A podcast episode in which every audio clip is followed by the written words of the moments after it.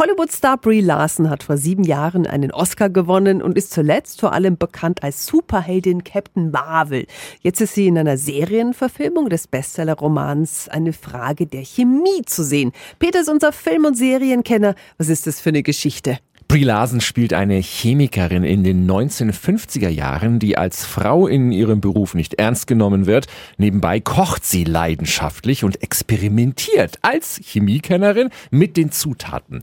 Als sie entlassen wird, bekommt sie eine unverhoffte Chance. Ich möchte Ihnen einen Job anbieten, als die neue Gastgeberin unserer Kochsendung. Sind Sie noch bei Sinn? Nein, aber Sie haben das Zeug dazu, ein TV-Star zu werden. Die Sendung Supper at Six schlägt ein wie eine Bombe, auch weil die energische Chemikerin die Plattform nutzt, Frauen zu ermutigen, sich zu emanzipieren und selbst gegen Männer austeilt, die ihr blöd kommen wie ihr Chef. Ein Mann erwartet von seiner Frau einen erfrischenden Drink nach einem langen Arbeitstag. Wieso gehen Sie davon aus, dass sein Tag länger war als Ihrer? Wieso machen Sie nicht den Drink? Eine Frage der Chemie ist eine tolle Serie, die nach einem etwas holprigen Start, eine Folge wird aus der Sicht eines Hundes erzählt, einen unglaublichen Sog entwickelt. Mit grandiosen Dialogen wird eine tragische, aber auch humorvolle, eine mitreißende und auch erschreckend aktuelle Geschichte erzählt über den Kampf von Frauen nach Gleichberechtigung. Und Brie Larson ist zum Niederknien gut. Die acht Folgen laufen ab morgen bei Apple TV Plus. Meine Wertung